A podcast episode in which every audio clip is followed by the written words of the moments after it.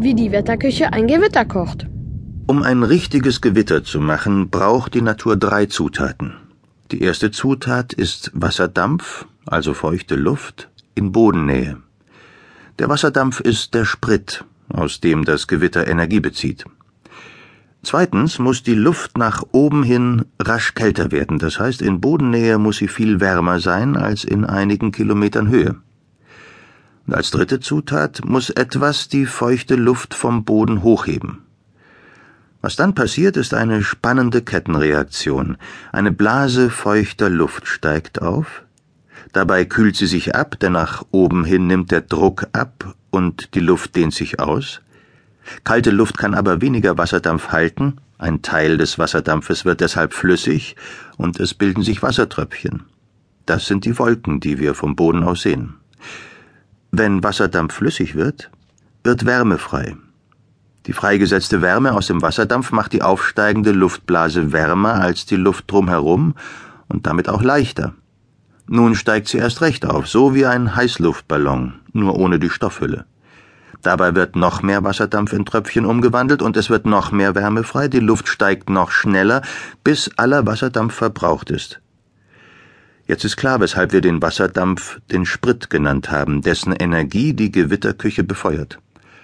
Es brodelt nun richtig in der Luft. Luftblasen und Wolken steigen heftig nach oben. Außer Blitz und Donner entsteht dabei aber auch starker Regen, denn die vielen entstandenen Wassertröpfchen fallen irgendwann herunter.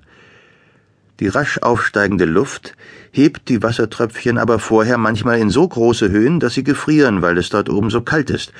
Wenn die gefrorenen Tröpfchen schließlich herunterfallen, dann hagelt es bei uns unten am Erdboden. In seltenen Fällen können Hagelkörner gefährlich groß werden. Das schwerste, das je gefunden wurde, hatte einen Durchmesser von 14 Zentimetern. Etwa so groß wie eine Honigmelone.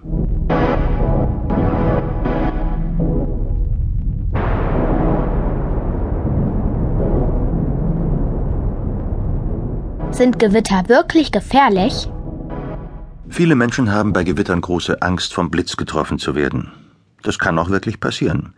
Allerdings sterben derzeit in Deutschland nur etwa sieben Menschen pro Jahr durch Blitzschlag. Es gibt also keinen Grund für übertriebene Ängste bei Gewittern. Wohl aber für vernünftige Vorsichtsmaßnahmen. Bei nahendem Gewitter sollte man möglichst ein Haus oder ein Auto aufsuchen. Dort ist man weitgehend sicher. Autos sind sogenannte Faradaysche Käfige. Der berühmte englische Physiker Michael Faraday konnte im 19. Jahrhundert nachweisen, dass Strom bei einem Metallkäfig außen herumläuft, ohne im Innenraum spürbar zu werden